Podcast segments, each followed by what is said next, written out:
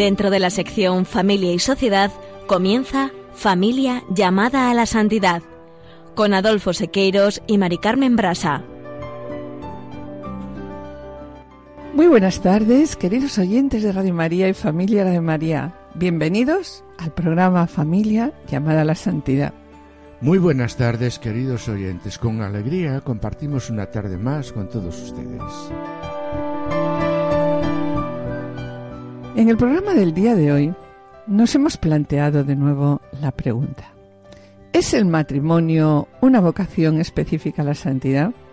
En la sección Esposos en Cristo, Juana Julise, que se ocuparán hoy de la vida de San Luis IX y Margarita de Provenza, reyes medievales de Francia, que más allá de su calado histórico, ambos son modelos de espiritualidad conyugal.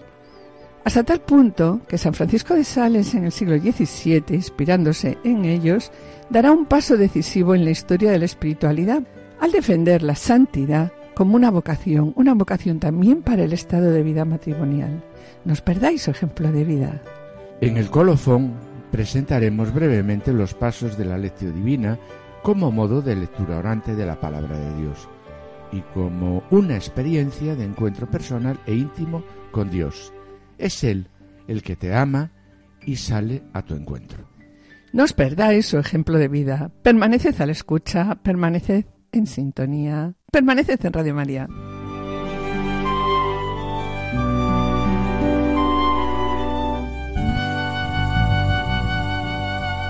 Bien, comenzamos hoy con ilusión este programa y pedimos a nuestra Madre que nos ayude en la misión que nos ha encomendado. Porque como tantas veces decimos, nosotros somos pobres siervos que intentamos hacer lo que debemos hacer. Pues bien, Mari Carmen, queremos recordar que a lo largo de este verano hemos reflexionado sobre el himno a la caridad que se encuentra en la primera carta de San Pablo a los Corintios, tal como figura en el capítulo 4 de la exhortación Amor y Leticia, dedicando cada programa a una de las cualidades que hablan de una totalidad, de un todo. El amor todo lo cree, el amor todo lo disculpa, el amor todo lo espera y el amor todo lo soporta.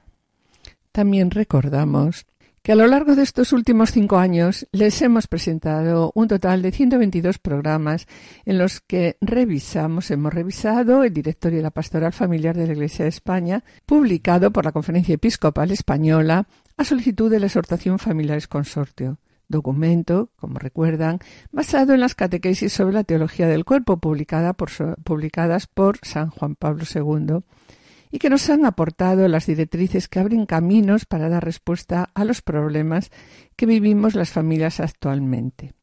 Y también documento que hemos presentado a la luz de la Moris Leticia, de la Gaudate Sultati y de todo el magisterio de la Iglesia. Quiero recordarles que todos estos programas pueden escucharlos a través de podcast, entrando en la página www.radiomaria.es y podrán descargarlo en su ordenador para archivarlo o escucharlo a la hora que ustedes deseen. Asimismo, queremos recordar que encontrarán al mismo tiempo en el programa Familia llamada la Santidad, en la sección Esposos en Cristo, las vidas de aquellos matrimonios que de forma destacada dejaron ver la centralidad de Cristo en sus vidas, hasta alcanzar el reconocimiento de la santidad. Igualmente, Adolfo, recuerdas, hemos comprobado cómo la familia, como iglesia doméstica que es, cuando lo es de verdad, actúa calladamente bajo el amor de Dios, hacia y desde todos sus componentes. Y ahí sí está claro, alcanza maravillosos frutos de santidad, como hemos visto que se reflejan en la vida de numerosos santos.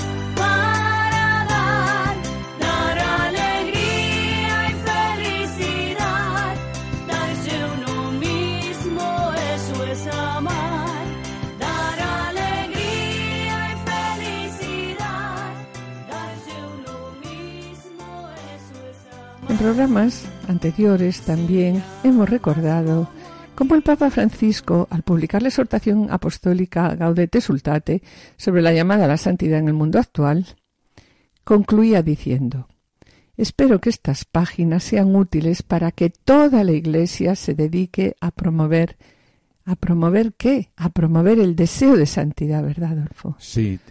Y continúa diciendo también, pidamos al Espíritu Santo que infunda en nosotros un deseo intenso de ser santos para la mayor gloria de Dios. Y animémonos unos a otros en este propósito.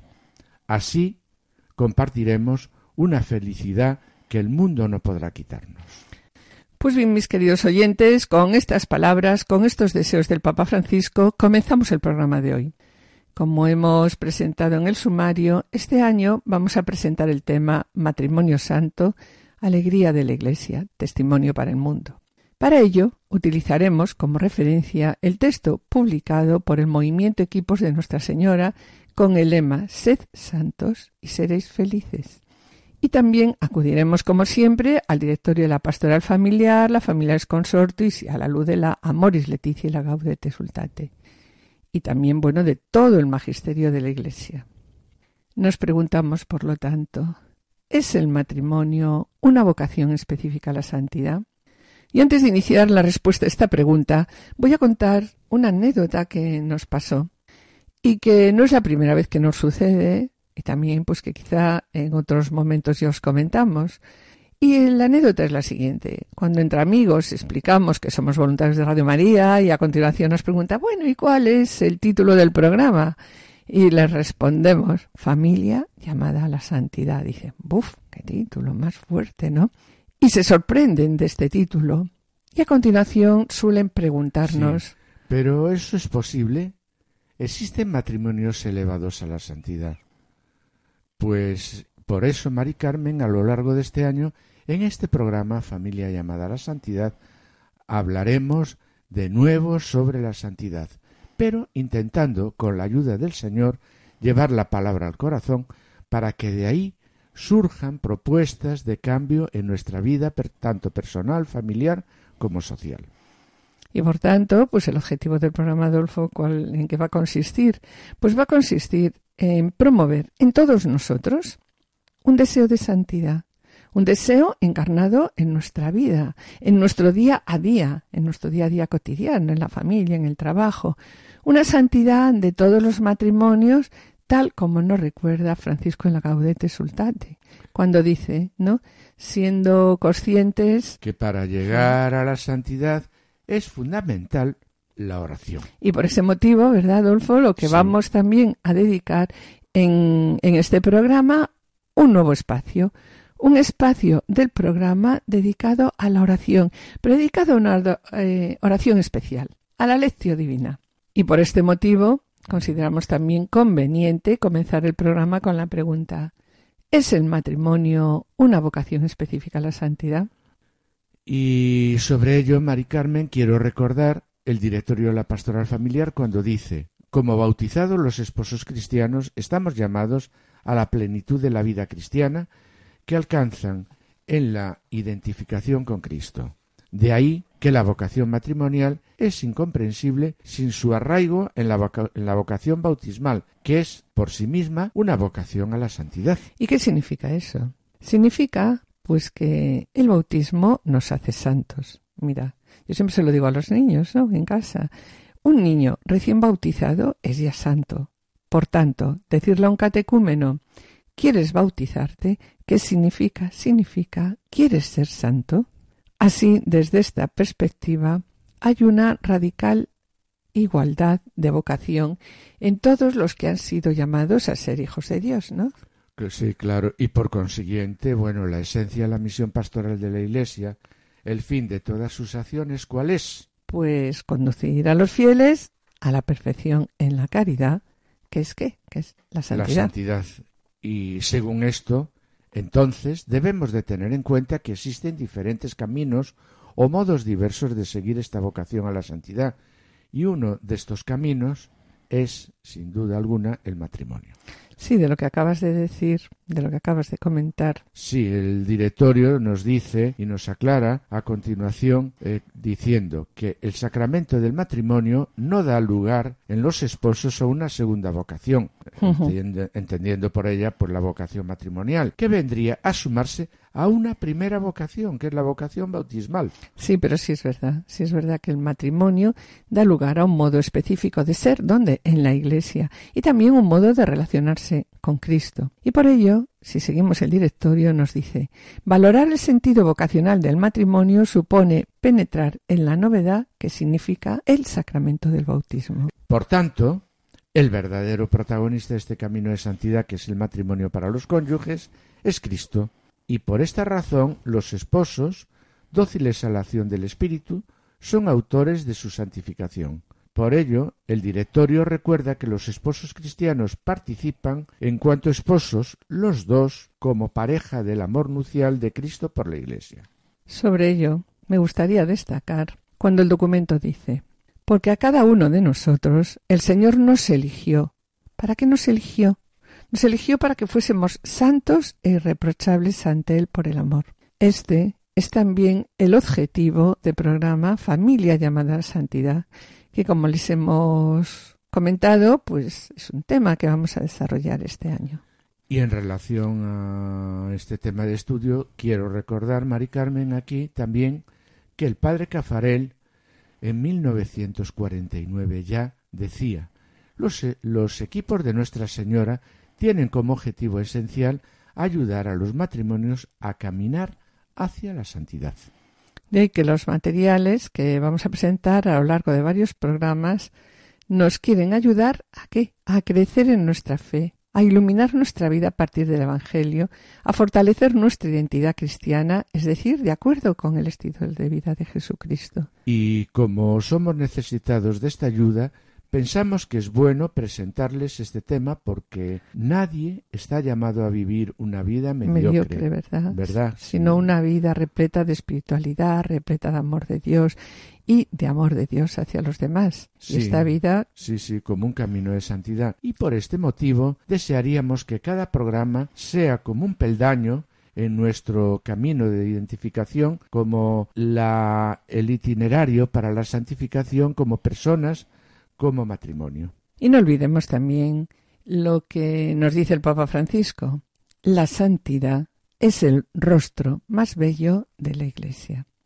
Es necesario entonces que cada uno, que cada uno de nosotros, que cada matrimonio haga su propio camino de santidad, viviendo con amor y testimoniando donde sea que se encuentre el amor a Dios y a los hermanos, ¿verdad? Recuerdo aquí las palabras del Papa Francisco, no os desaniméis porque tenéis la fuerza del Espíritu Santo para hacer posible la santidad, porque ella es fruto de la gracia y de la presencia de Dios en vuestra vida. Y aclara también la exhortación Gaudete Sultate, no es que la vida tiene una misión, sino que la vida es una misión. Lo que significa que cada uno de nosotros, que cada hombre y cada mujer, que cada niño y cada joven, cada adolescente y cada adulto o anciano, que cada matrimonio tiene una misión. Y esa es la razón de nuestra vida, de nuestra vida aquí en la tierra. Hemos sido convocados, y así nos dice la exhortación, y enviados por Dios para cumplir nuestra vocación y misión como un gran desafío. Por lo tanto, por tanto, vocación y misión son dos partes de nuestro ser humano. Y también continúa diciendo el Papa Francisco, no es sano amar el silencio y rehuir el encuentro con el otro, desear el descanso y rechazar la actividad, buscar la oración y menospreciar el servicio. Todo puede ser aceptado e integrado como parte de la propia existencia en este mundo y se incorpora en el camino de la santificación. Dice también, somos llamados a vivir la contemplación también en medio de la acción y nos santificamos en el ejercicio responsable y generoso de nuestra propia misión. Bien, pues desearíamos, mis queridos oyentes, para todos vosotros, como así se refleja en el tema que vamos a tratar a lo largo de este año, matrimonio santo, alegría de la Iglesia, testimonio para el mundo, que cuanto más nos santificamos como personas, como matrimonio, tanto más fecundos nos volveremos para la Iglesia y para el mundo. Debemos de tener, por lo tanto, claro que la santificación es un camino y cada cónyuge es un instrumento de santificación para el otro, como tantas veces hemos dicho nosotros en nuestros programas, ¿no? Adolfo debe ayudarme a mí a ser mejor y yo debo ayudar a Adolfo a que también sea él mejor, acercarle a Dios.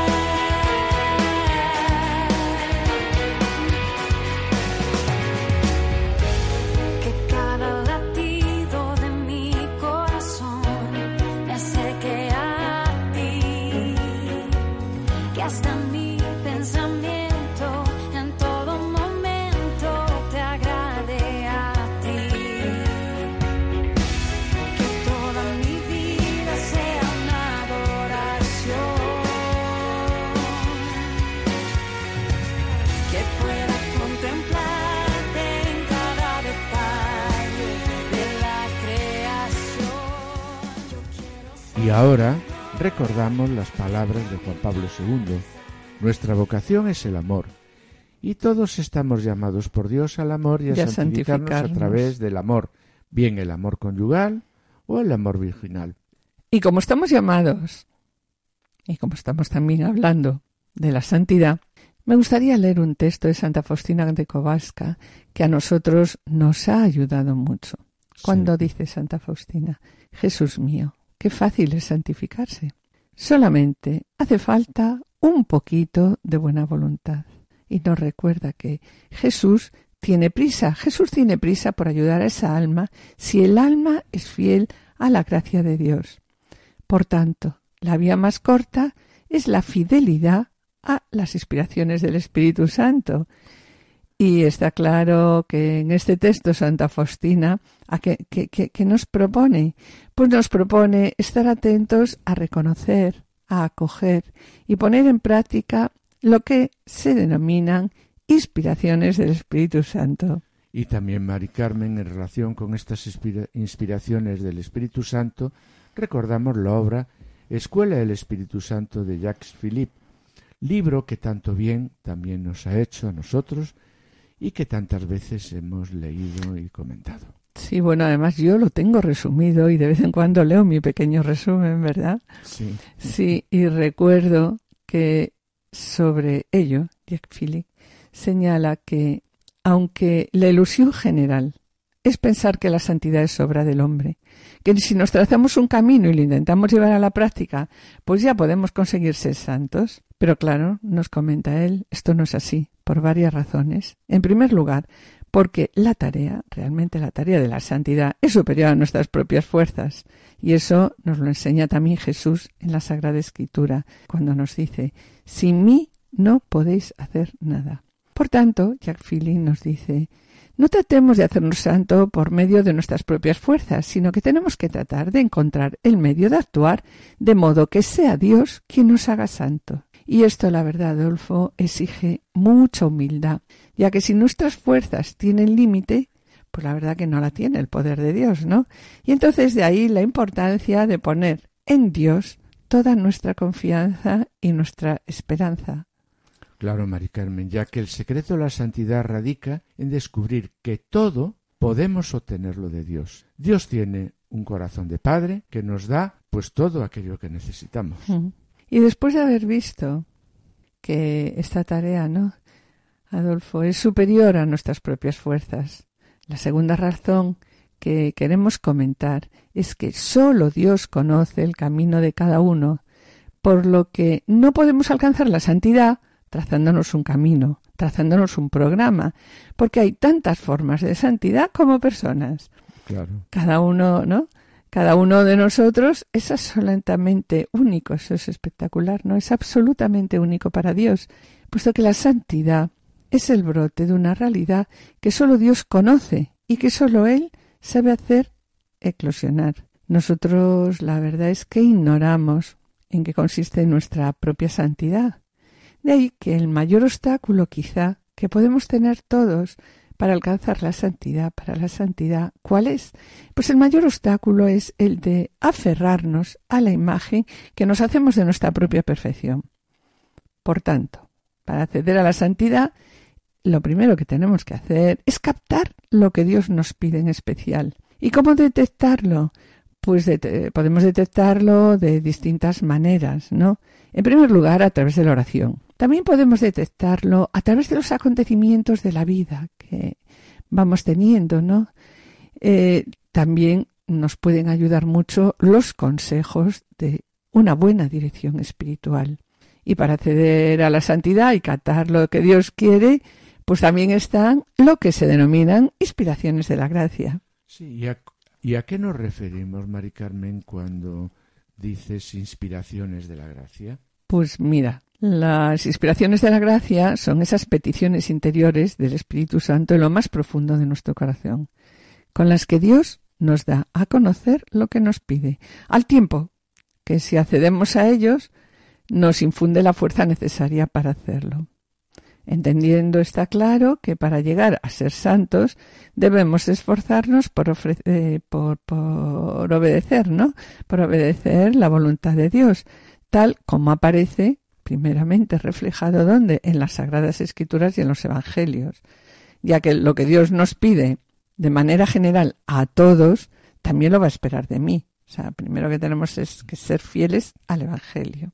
Sí, y además, si aspiramos a la perfección, es importante saber qué virtud debe ser la prioritaria, no según nuestros criterios, según eh, sino que tiene que ser según lo que Dios nos pide. en realidad. Por ejemplo, a veces luchamos por corregir un defecto de carácter, mientras que lo que Dios nos está pidiendo en ese momento es que nos aceptemos como somos, con humildad y paciencia. Y esto, la verdad, es muy difícil.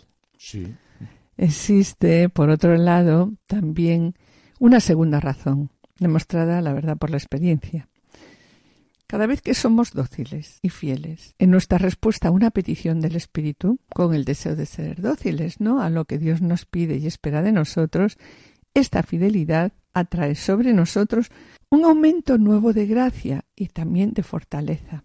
Por eso el Señor nos dice, ¿no? Has sido fiel en lo poco, yo te confiaré en lo mucho. Y de todo ello, Mari Carmen, podemos deducir una ley espiritual. Obtendremos la gracia de ser fieles en las cosas importantes, lo que por el momento pues nos resulta imposible. A fuerza de ser fieles en las cosas pequeñas que tenemos a nuestro alcance, sobre todo cuando esas cosas pequeñas pues son las que nos, pide, nos pide, claro. Y es verdad que también nos pasa mucho, ¿no? Entre lo que Dios nos pide y lo que nosotros imaginamos que nos pide, suele haber una enorme diferencia. Claro, claro.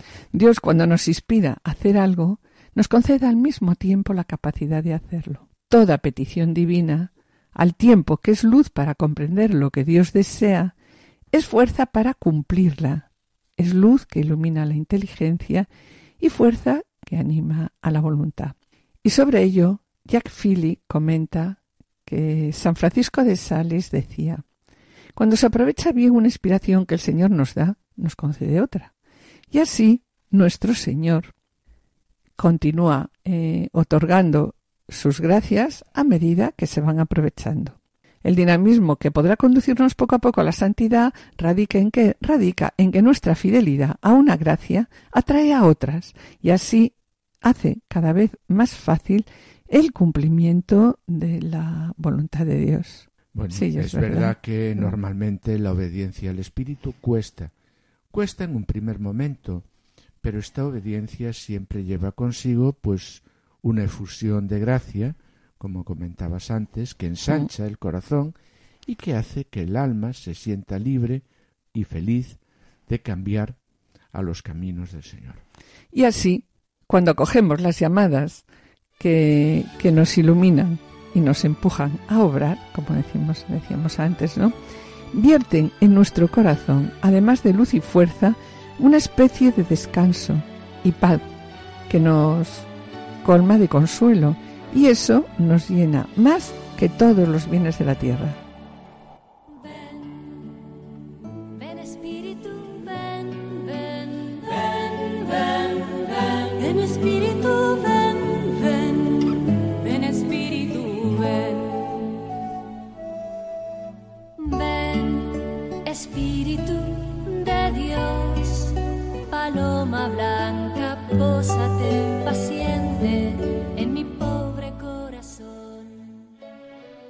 Queridos oyentes y familia Radio María, estamos en el programa Familia llamada a la Santidad, dirigido por Adolfo Sequeiros y quien les habla, Mari Carmen Brasa.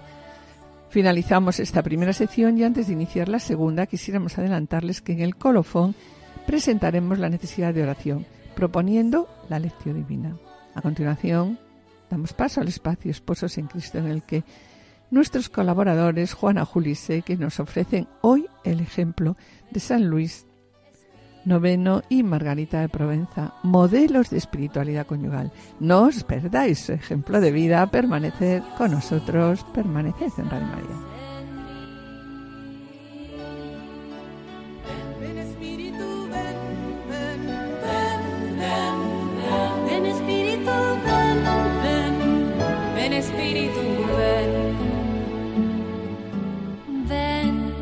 Espíritu, alumbra tu verdad entre las sombras de mi pobre corazón. Esposos en Cristo.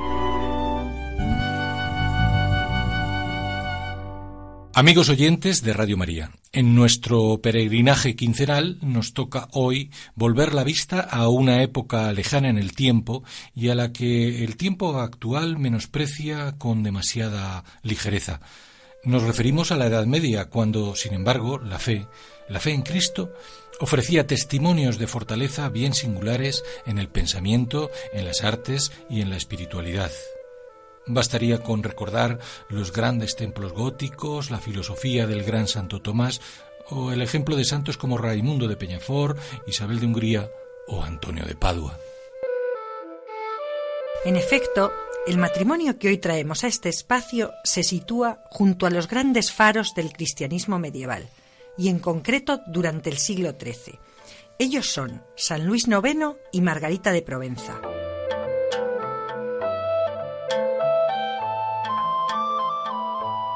Ambos reyes de Francia durante más de 40 años, lo que los convierte en personajes de gran calado histórico, pero también, y es lo que a nosotros más nos interesa, modelos de espiritualidad conyugal, hasta tal punto que San Francisco de Sales, ya en el siglo XVII, inspirándose en ellos, dará un paso decisivo en la historia de la espiritualidad al defender la santidad como una vocación para personas que procedieran de cualquier estado de vida, también la matrimonial.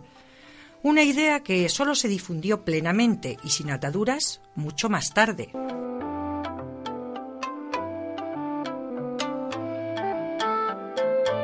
Estamos, pues, ante dos pioneros de la santidad conyugal. Una santidad en la que, inevitablemente, a tenor de sus altas responsabilidades, se mezclan, a veces conflictivamente, las inquietudes espirituales, afectivas y políticas. Algo, sin embargo, permaneció inalterado en los casi 35 años que duró su matrimonio. La fidelidad, el respeto y algo que, visto en la distancia del tiempo en que transcurrieron sus vidas, una época dominada por el varón, quizá llame especialmente la atención. Nos referimos a la obediencia mutua a la que ambos, en comunión espiritual, se entregaron a lo largo de su camino esponsal. Luis había nacido en 1214 y cuantos consideraban su proceder veían en él una mezcla perfecta de virtudes regias, heroicas y propias de la santidad. De hecho, a sus decisiones como monarca, gobernante y estratega siempre les imprimió un sello marcadamente cristiano, con el que perseguía la gloria de Dios, la justicia para su pueblo, la caridad para los pobres y el amor a la Iglesia. Proverbiales fueron, y a ello no fue ajena la educación castellana de su madre, Blanca de Castilla, su austeridad, su integridad y un corazón generoso. Fueron sin duda las prendas principales que pudo ofrecer a su esposa Margarita.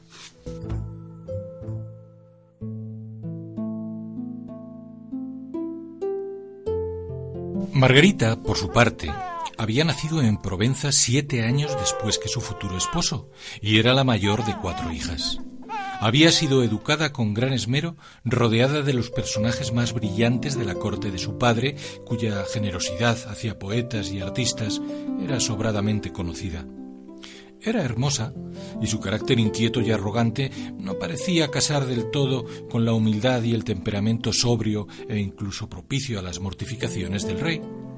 Contaba 13 años cuando el 27 de mayo de 1234 contrajo matrimonio con el joven rey Luis IX de Francia en la Catedral de Sens un día antes de ser coronada reina.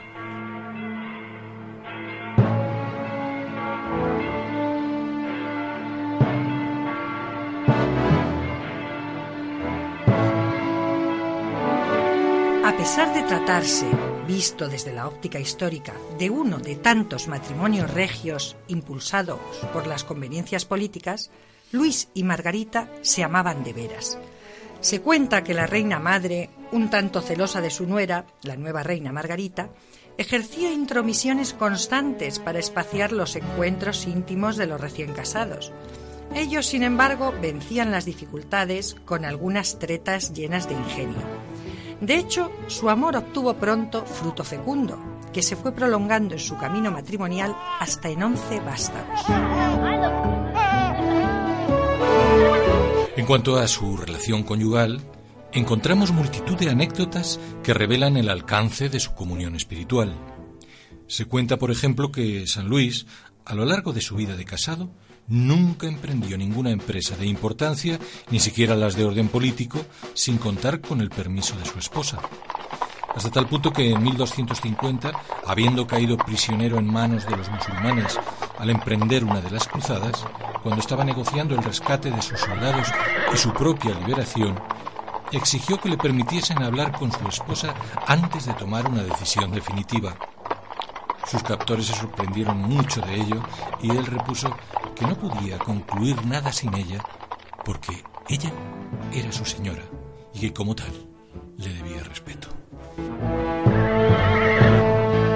Recíprocamente, lo que el santo exigía de sí mismo respecto a su señora, también lo exigía de su esposa frente a él. Así se comprobó cuando en cierta expedición por mar emprendida por la reina se desató una fortísima tempestad en alta mar. En ese momento, un oficial de su corte le sugirió a ella que hiciera voto de peregrinación si llegaban con bien a Francia. Ella dijo que muy voluntariamente haría tal voto, pero si el rey se enteraba que lo hiciera sin consultarle a él, nunca le permitiría cumplirlo. Hasta ese punto llegaba para ambos la correspondencia en la mutua obediencia.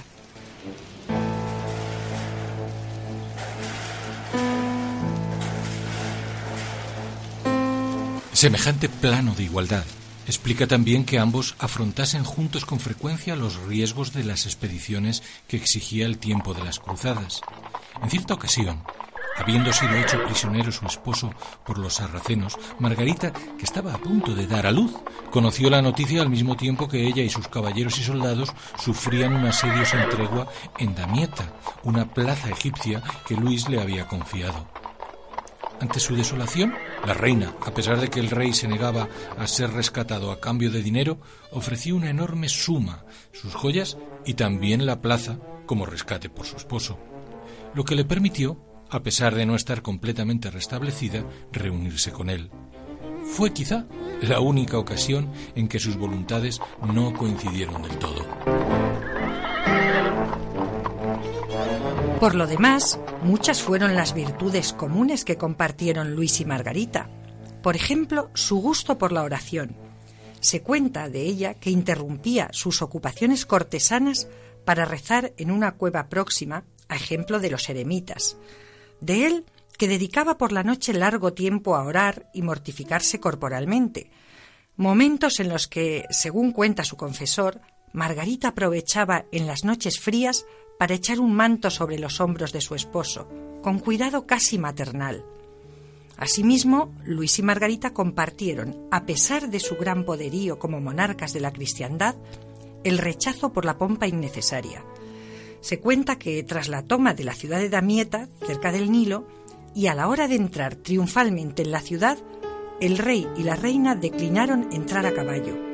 Lo hicieron a pie, como los soldados, y después del legado pontificio.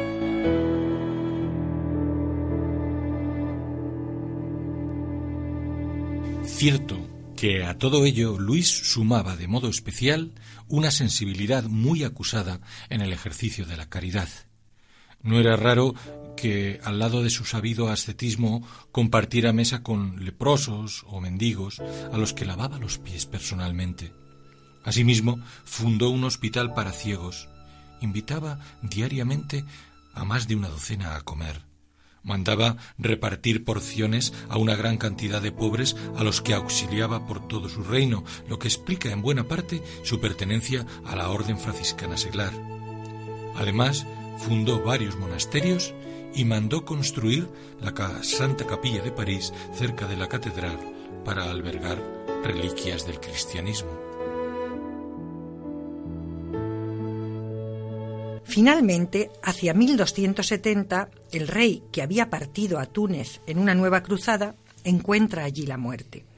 En efecto, en medio de los combates, la peste diezma el ejército francés por culpa del calor y el agua putrefacta que consumen.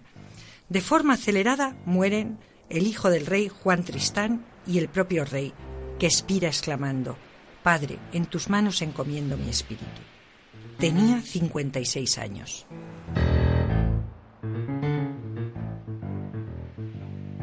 Solo un poco antes dejó el santo un hermoso testamento escrito como memoria y exhortación a su hijo, que reinaría con el nombre de Felipe el Atrevido, donde describe con extraordinaria belleza los deberes y el modelo del gobernante cristiano que él siempre intentó imitar.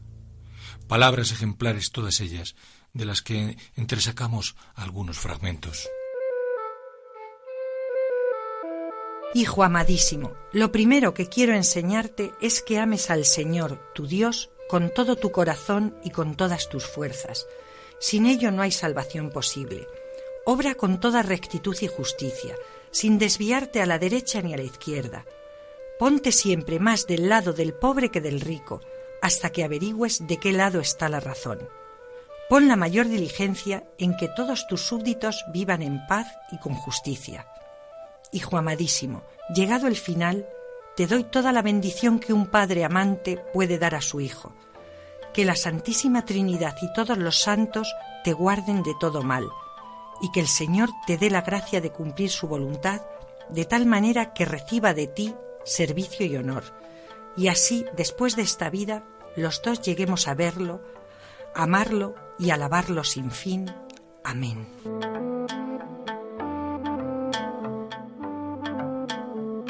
Tras la muerte de Luis, la reina, más allá de su actividad como gobernante, se dedicó muy activamente a difundir la memoria de su esposo, como lo muestra la hermosa biografía de encargo que realizó a su confesor. Su muerte, sin embargo, en 1295 le impidió alcanzar a ver dos años más tarde la canonización del rey impulsada por el Papa Bonifacio VIII por su defensa de la religión cristiana y su aureola de santidad. Los restos de Margarita fueron trasladados a la Basílica de Saint-Denis, donde reposan junto a los de su esposo, esperando la perfecta comunión de sus cuerpos y sus almas en la eternidad.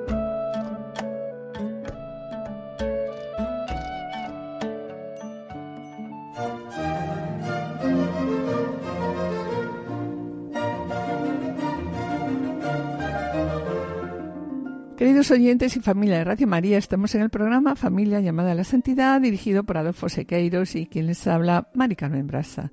Les recordamos que pueden ponerse en contacto con nosotros a través del correo familia llamada a la santidad arroba radiomaria.es o enviando un correo postal a la dirección de Radio María, Paseo de Lanceros 2, primera planta 28024 Madrid, indicando el nombre del programa, Familia llamada a la Santidad.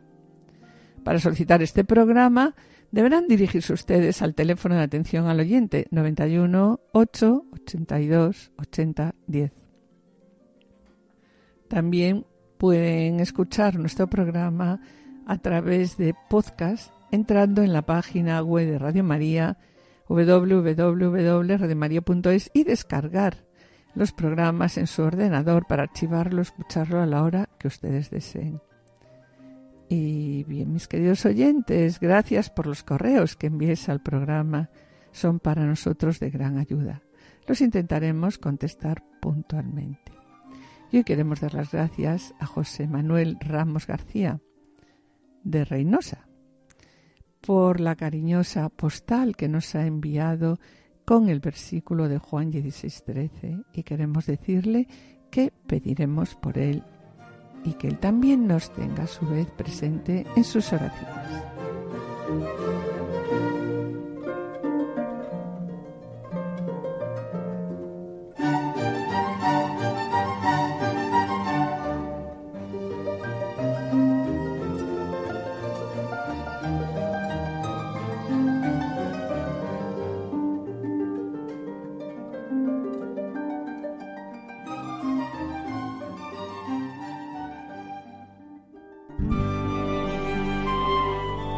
Colofón.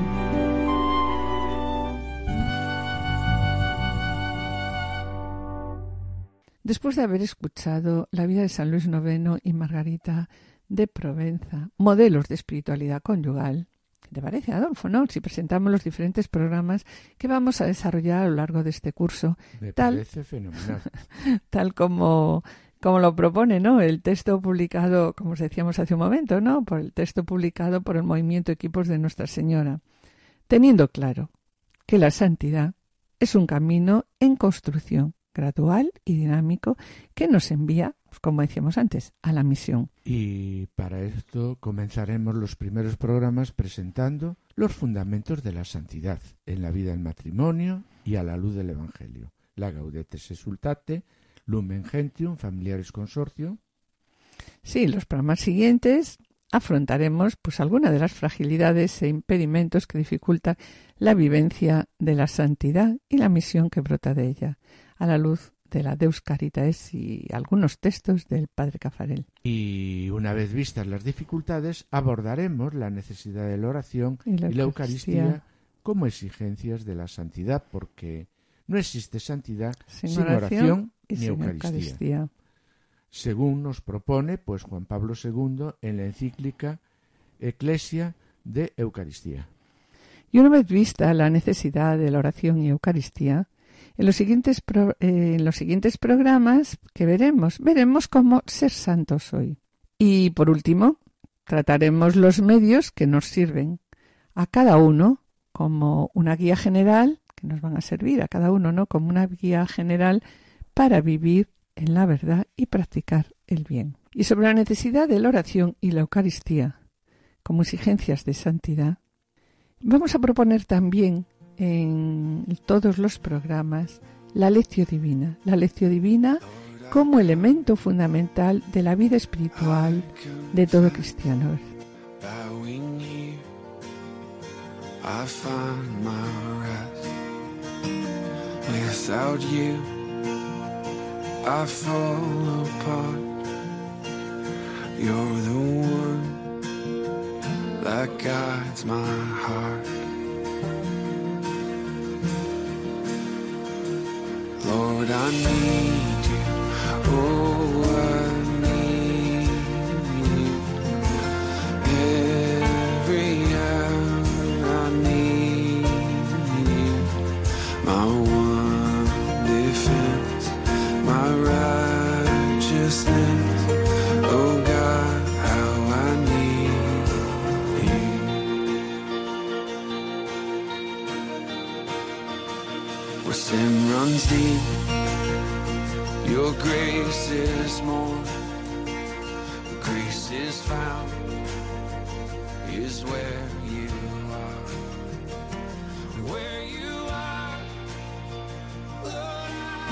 ya sabemos que la lectio es un modo de oración, práctica necesaria en las órdenes religiosas, pero ¿cómo hacer la lectio divina?